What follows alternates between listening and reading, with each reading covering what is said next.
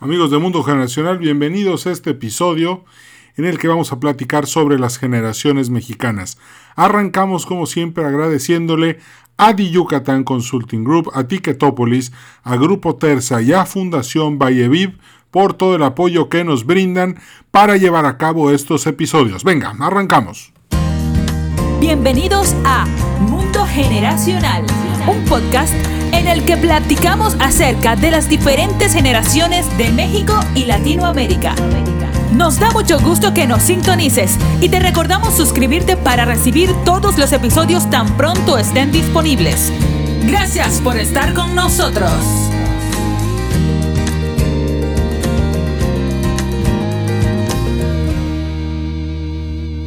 ¿Qué tal amigos? ¿Cómo están? Bienvenidos de nuevo a Mundo Generacional.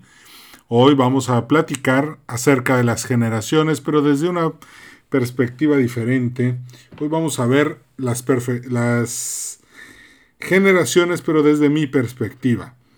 Hoy, más que nada, voy a platicar. Vamos a, a, a ¿Cómo le podemos decir?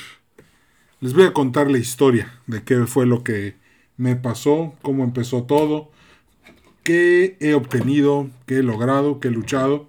Y creo que eso es interesante porque nunca lo he compartido y considero que es eh, útil saber eh, para qué sirve este podcast. Bueno, déjenme comentarles que todo comenzó en el año 2002.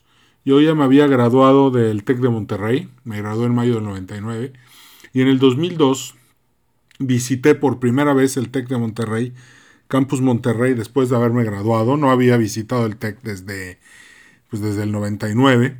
Y en el 2002 me encontraba ya estudiando la maestría en Thunderbird y visité el TEC de Monterrey por, por la alianza y este que, hay en la, que había en ese entonces entre las dos universidades.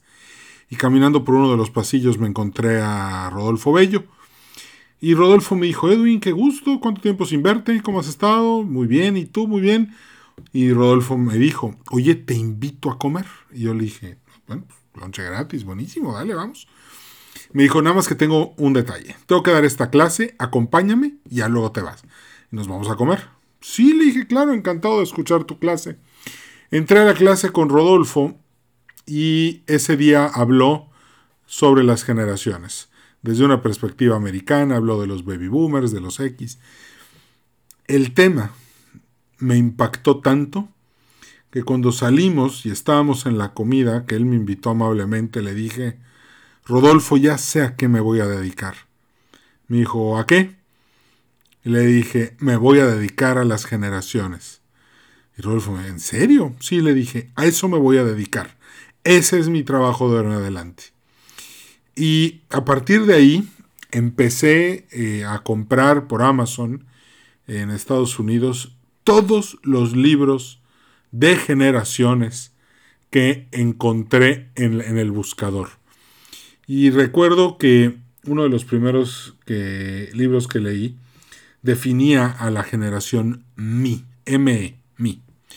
Y decía que todos los nacidos después de 1900 71, 72, todos ya éramos unos narcisistas, primero pensábamos en nosotros, nos habíamos vuelto introvertidos, algo positivo es que estábamos, éramos la primera generación que luchaba por componerse desde adentro y no desde afuera.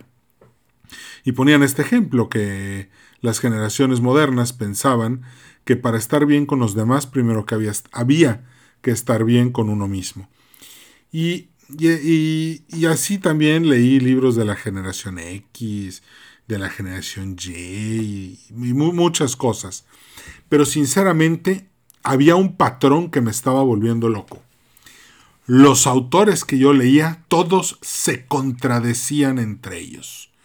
Uno ponía unas fechas, otro ponía otras fechas, unos ponían un nombre, otros ponían otro nombre, unos decían que la generación, este, por ejemplo, hay unos que dicen que la generación X empieza en el 65 y acaba en el 75, y de repente me, hacían, eh, me confundía porque muchas personas que yo decía, no, este es, pero este es muy X, y ellos ya lo ponían como un millennial.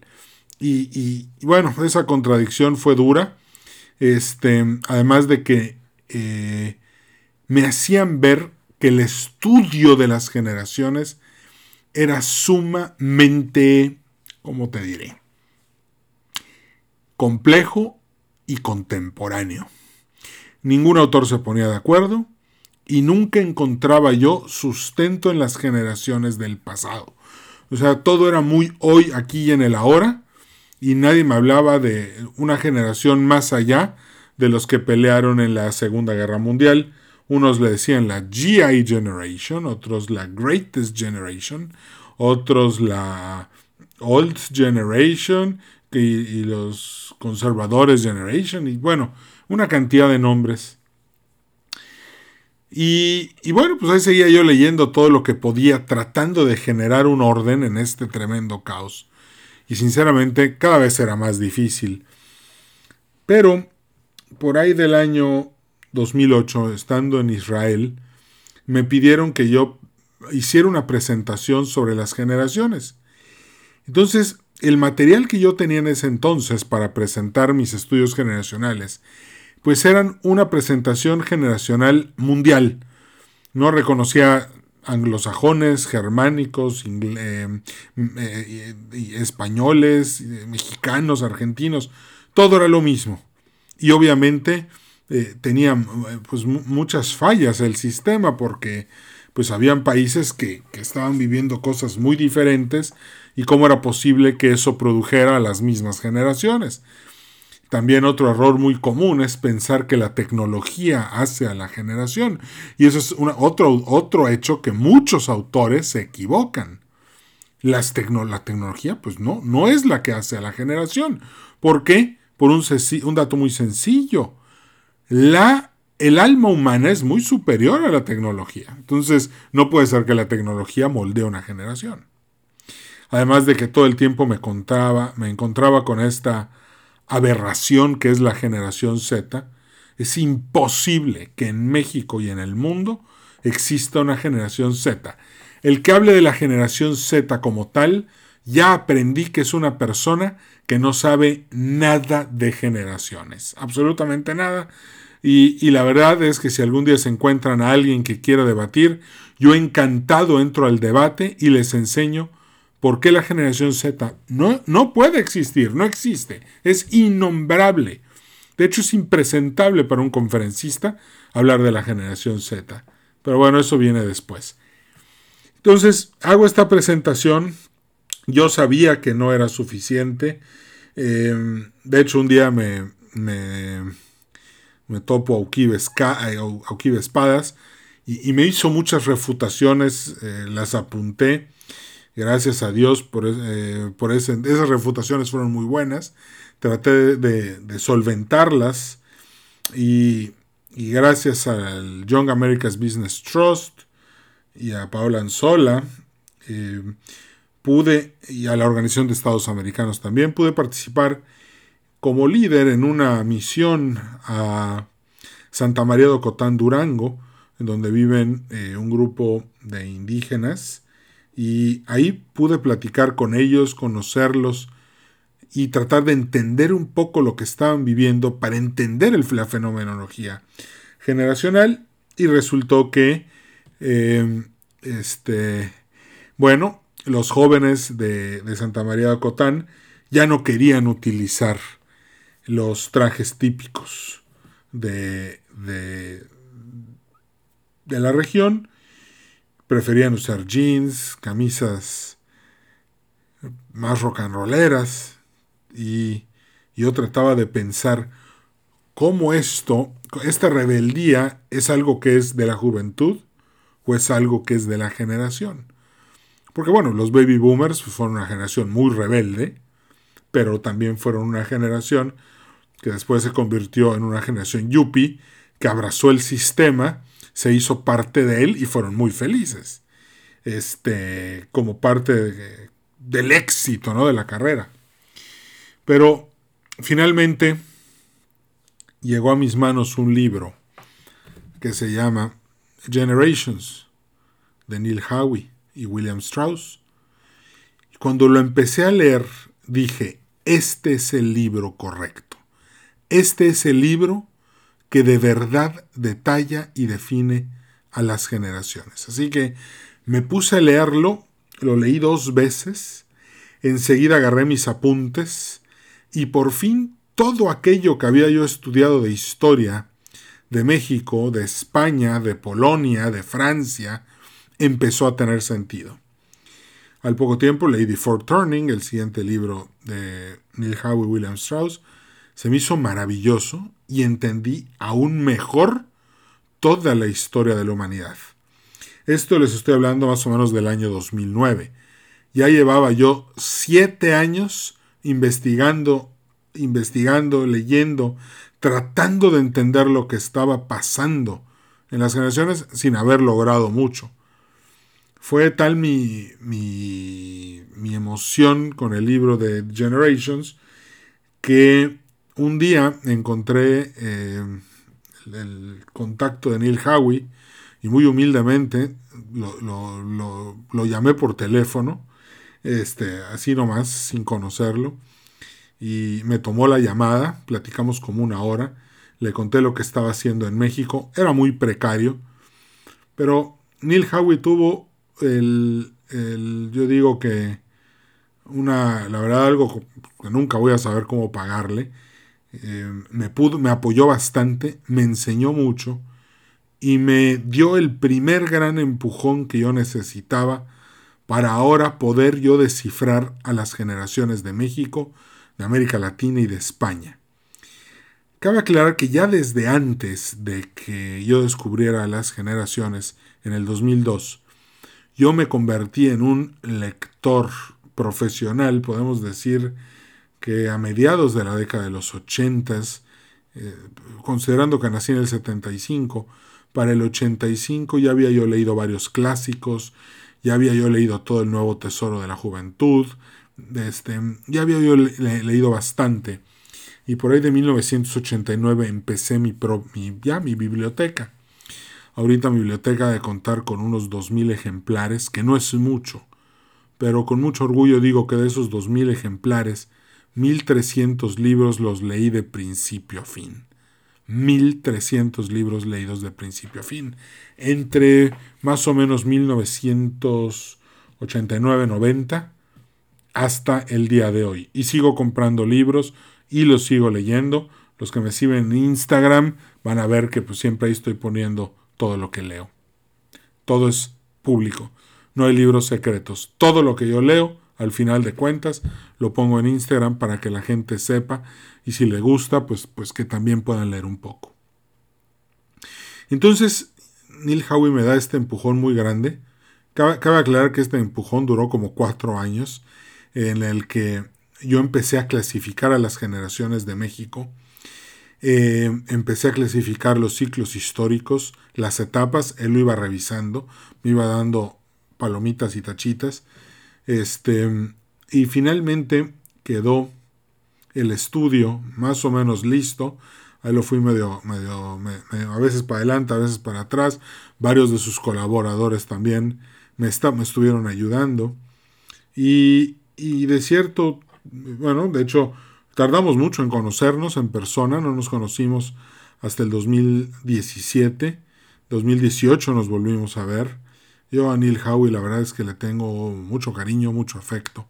Es una, es una gran persona, me ayudó muchísimo. Eh, tan, digo, y las, eh, hay, hay, más personas que han estado involucradas también, pero aquí, aquí viene un punto porque conforme más he ido conociendo las generaciones, también he ido aprendiendo cómo ayudar a las personas. Primero, cuando empecé a entender el, tema de la relación de la infancia con la adultez, eh, lo que empecé a hacer fue que empecé a ver cómo era la infancia de los individuos que yo quería conocer para poder entender cómo iba a ser su adultez. ¿Por qué? Porque son cuatro etapas, infancia, juventud, adultez y vejez. Pero la adultez es la negación de la infancia. Ahí les va un ejemplo. Hace 40 años, cuando los X éramos chiquitos, el bullying era formativo. Hoy es el enemigo a vencer. Cuando nosotros éramos niños, el mundo de los, de los adultos estaba cerrado. Hoy el mundo de los, de los adultos está abierto para los niños. Entonces, hay que, hay que reconocer que es el, la, cuando entiendes esto, puedes comprender muchísimas otras cosas. Por ejemplo, esto yo no lo supe porque no, no entendí ese dato todavía, pero en, 19, eh, no, en el año 2000, cuando Fox se lanza para la presidencia de México y gana, ocurrió un fenómeno generacional, del cual ya hablé en el episodio de la democracia mexicana. En 1982 nació el último X de México. Toda la generación votó en el 2000. Y como pragmáticos y económicos que somos por el tipo de infancia que llevamos, era lógico que el PRI no podía seguir en los pinos. Así como ahora, en el año 2024, la generación millennial entra a votar de lleno. Y eso va a significar un cambio muy profundo para los próximos 30 años. ¿Por qué? Pues porque los millennials ahora van a empezar a dictar las políticas económicas, porque el que quiera ganar va a tener que apelar a ellos para que voten por él. Y he participado en varias campañas políticas. Mis conocimientos de generaciones me han llevado a, trabajar este, algunas derrotas, algunas victorias, hay de todo. Pero, por ejemplo, hemos entendido las personas que trabajan conmigo aquí en el podcast y, y, un poco más en lo que es mundo generacional, la parte de las investigaciones, que la comunicación general con los millennials es un fracaso. En cambio, la, comunicación específica es muy exitosa. O por ejemplo, eh, generar eh, ángulos de, polémica eh, en temas de infancia hacia los adultos hace que los adultos se prendan muy rápido y se interesen en un candidato. Eso lo hemos llevado a varias campañas, algunas con éxito, algunas pues ya muy difíciles de ganar, pero siempre hemos notado estas reacciones. También he ido a trabajar, me han contratado empresas y en estas empresas ¿qué hacemos? Simplemente vamos ajustando los productos, los servicios y los vamos convirtiendo en una experiencia más funcional dependiendo de dónde estén tus clientes. Son tus clientes son niños, son adultos, son jóvenes, son viejitos y basándonos en eso definimos algo para que la experiencia se convierta en tal vez en una negación de la infancia, tal vez en una exaltación de la juventud, tal vez en un este en una en vivir la infancia de una manera más profunda. Y eso ha hecho cosas grandes por, por, los clientes eh, que me han contratado para, para, eso, a mí y al equipo. Nos ha ido muy bien. Más adelante, eh, eh, algunas organizaciones que no son lucrativas me, me, hicieron ver que tenían un problema porque los millennials no se estaban involucrando, se estaban convirtiendo en organizaciones clubes, asociaciones civiles de baby boomers, este, sin X y sin millennials, o de repente puros X, sin boomers y sin millennials. Y empecé a darles pasos y tips y, a construir una estructura comercial de relaciones públicas que pudiera permitir generar más espacios. Esto se logró con mucho éxito. La verdad es que disfruté mucho cuando la gente empezó a decirme que, iban mejorando. Eh, eh, por culpa de la pandemia no he visto muchos de mis clientes, más de 150, pero aún así siento que, que aunque la pandemia nos ha distanciado, he, grabado muchos más episodios de, este podcast, precisamente tratando de estar en contacto con todos los que alguna vez me han escuchado, para que puedan eh, darle forma y puedan seguir aplicando todo lo que pudieron aprender en las conferencias y en, los talleres, en los cursos más específicos que he ido a impartir. Otro tema muy interesante es que las finanzas personales, que es un tema que me apasiona, yo soy fan de Benjamin Graham, he leído The Intelligent Investor varias veces, pues también fui buscando cómo acoplar la estrategia de las finanzas personales a las generaciones. Y el libro El Millennial con casa propia es precisamente la, la unión del estudio de las generaciones con el estudio de las finanzas personales, en el que busqué darle a los jóvenes una herramienta para que pudieran tener finanzas sólidas.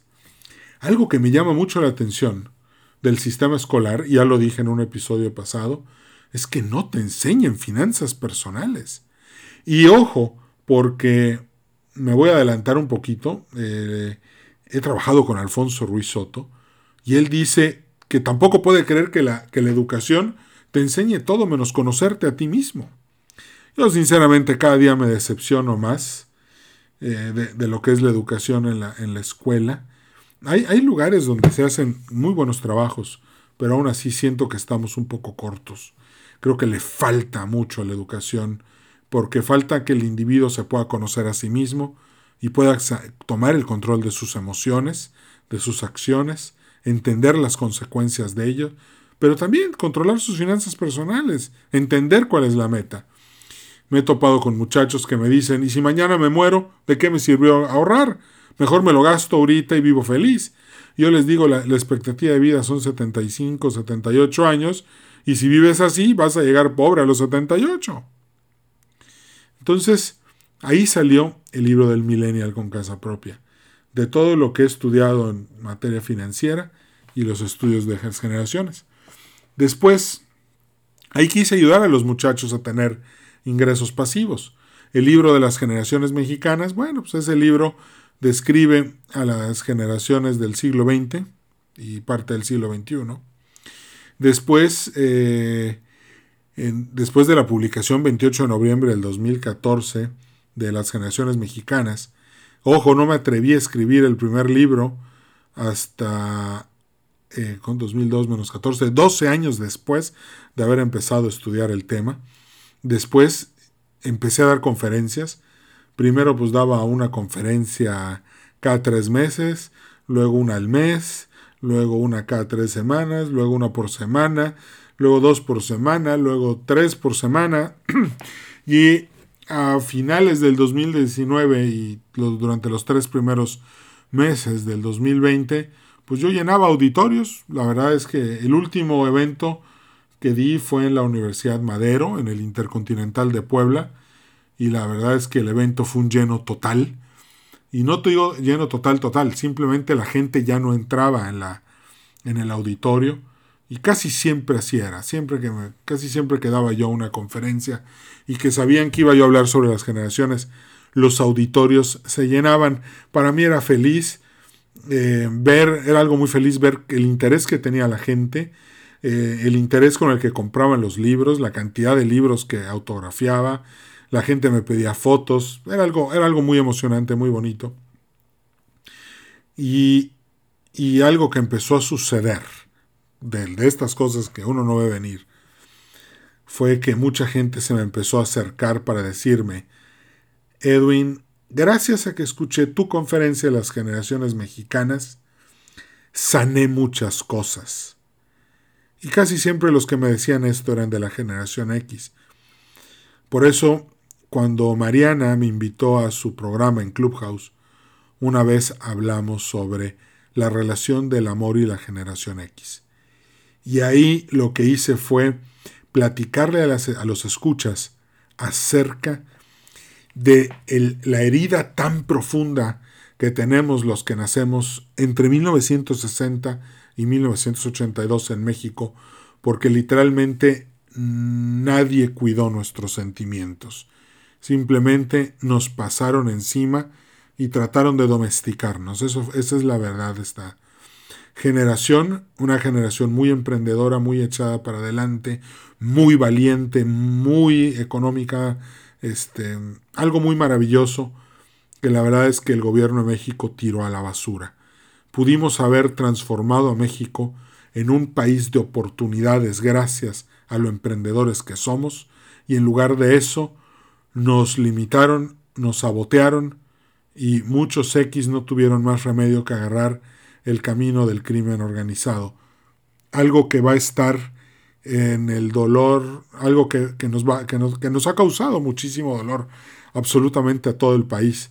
Pero no hay nadie, no hay nadie más a quien culpar que al gobierno de México, en especial, ya lo he dicho antes y no me da miedo decirlo, a José López Portillo. Echeverría también, pero principalmente a esos dos personajes que destruyeron para siempre el, el mercantilismo mexicano y dieron paso a la era neoliberal, que aunque era necesaria y el neoliberalismo es muy bonito, pero nunca se aplicó en México como debía ser. Siempre fue un pegoste nacionalista mezclado con negocios entre cuates, que nunca fue lo que, lo que debió haber sido. Y esa es la razón por la que los X acabamos así. Y, hay, un hay, hay algunos detalles muy bonitos porque en cierta ocasión me invitaron a una escuela, una escuela muy humilde, y, y la verdad es que sentí yo que ah, los recursos estaban muy limitados, así que les dije que no les iba a cobrar nada, y con mucho gusto me presenté. Di la conferencia, todos estaban muy contentos, se me acercaron a decirme, oye, padrísimo. recuerdo un baby boomer que me se me acercó y me dijo, Edwin, yo era un soñador. Yo te puedo, yo, yo, yo te confieso que cuando vi la primavera de Praga y cuando vi el movimiento del 68 en Chicago afuera de la convención demócrata y cuando vi eh, las marchas en contra de Vietnam, cuando vi el Tlatelolco, la Plaza de Tres Culturas, entendí que mi generación tenía que ser una generación que definiera el bien y el mal. Wow, me acuerdo que me quedé pasmado, pero de felicidad, porque le dije, ese es el trabajo de tu generación. Tu generación es de liderazgo moral. Y me dijo, me encantó tu conferencia, me, me enganché de nuevo con mi juventud. Y le dije, bravo, vamos a, aplaudir por eso. Y bueno, ya me estaba yendo. Fíjense qué, qué, qué bueno es hacer el bien. Ya me estaba yo yendo cuando de repente se me acerca uno, una persona que ahorita es, así, mi, mi, gran amigo, Edgar, y me dice, Edwin, aquí tienes, eh, esta es mi tarjeta de Televisa, quiero que vayas y te entrevistes con esta persona, porque me gustó mucho lo que dijiste y, estaría padre que empezaras a salir en la tele. ¡Wow! Pues efectivamente fui, me reporté y así fue como empecé a trabajar en Televisa. Cabe aclarar que muchos de los documentales de Televisa me sirvieron muchísimo para entender mejor a las generaciones, em, ver las telenovelas, eh, las he tenido que volver a ver desde una perspectiva generacional poder volver a ver este, muchos de los documentales, de las presentaciones, de la serie esta de Octavio Paz, impresionante, magnífica. Y la verdad es que Televisa es una empresa maravillosa. Haber trabajado en... Veo, todavía sigo ahí. Este, estar trabajando con Televisa Monterrey, ahorita no porque está cerrado por la pandemia, pero es una experiencia maravillosa que me empezó a permitir llegar a las salas, a las cocinas y a las recámaras de más de 250 mil personas cada semana. Algo maravilloso. Este, y que además significó que eh, el tema de las generaciones se prendiera más fuerte. Siempre voy a estar agradecido con Televisa por haberme puesto ahí y por haber demostrado ese interés en el tema de las generaciones que que tengo que reconocer que eso es un antes y un después, porque a partir de ahí las, generaciones, todo el mundo empezó a hablar de eso. Tal vez no muchos sepan quién soy y que el estudio es de Edwin Carcaño, que, los, eh, que todo el tema, que Edwin Carcaño daba conferencias en el 2005 por todo México, pero hablaba de los millennials y absolutamente nadie sabía quiénes eran los millennials. Pero después me pasó lo mismo, en una accedí a ir sin cobrar a otro, a otro lugar, a, dar otra plática, y había estaba Adriana Loaiza del Canal 28, y así entré al Canal 28. Y en otra ocasión mi amigo Joaquín Reyes me recomendó con mi amigo Rodrigo Menéndez, fui a uno de sus programas y así fue como empecé a trabajar con la revista y con Telesur. Después me, presentaron Omar Eli Robles y así fue como empecé a escribir en Red Crucero y a aparecer en su programa de radio. Bueno, y así puedo seguir, Lorena Cortinas, Mónica Cruz, este, eh, Dominio Radio, este, con esta niña Cristina, después con eh, Gaby Molleda, eh, bueno, en fin, este, eh, son un chorro de, personas con las que ya he podido trabajar de una manera increíble. El tema es, las generaciones no es nada más sanar emocionalmente, jalar votos, hacer que un candidato se vea como un gran conocedor de lo que es México. No, no es nada más eso no es nada más las ventas, no es nada más el servicio, no es nada más armar los equipos multigeneracionales y mejorar la, eficiencia de la oficina en un 300%, sino que es un tema de, de tocar almas. Es un tema de entender que todos somos diferentes, que todos somos maestros y todos somos alumnos. Algo, lo más maravilloso de esto es que eh, también el estudio del estoicismo me ha llevado a pues, entender mejor estos conceptos tan hermosos. Este, un saludo ahí a Chile, a mi amigo eh, Felipe Vicencio, que ya participó en el podcast, a Diana, a Ricardo, a bueno, a un chorro, este, a Fernando.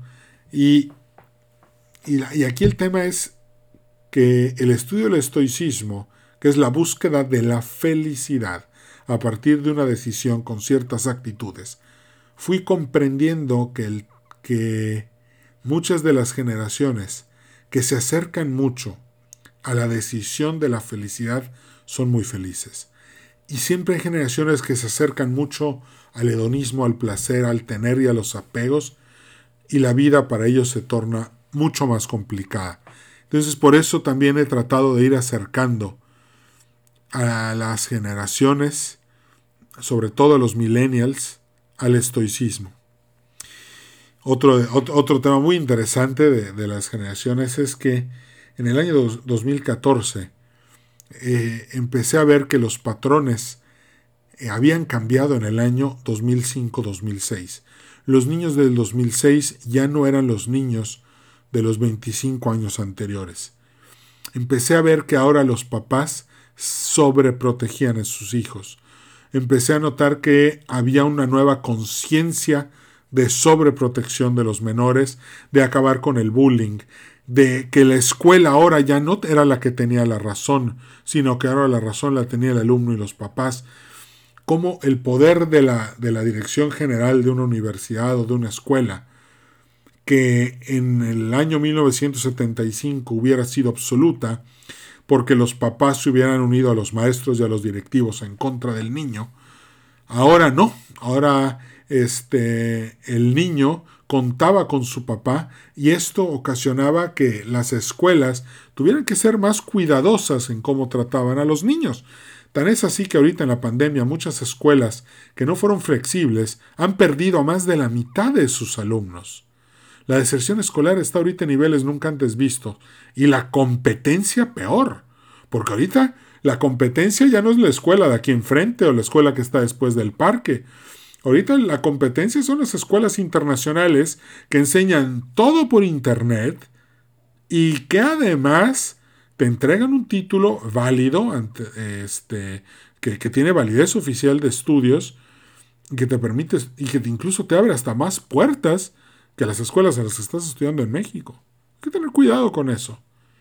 Ahí fue cuando empecé a pensar, bueno, esta generación, según el ciclo histórico que estamos viviendo, está naciendo en una crisis estructural, van a ser jóvenes durante el surgimiento institucional, van a ser adultos durante el despertar individual y van a ser viejos durante la decadencia, eh, decadencia social del siglo XXI. Estamos hablando entre los años 2075 y 2100.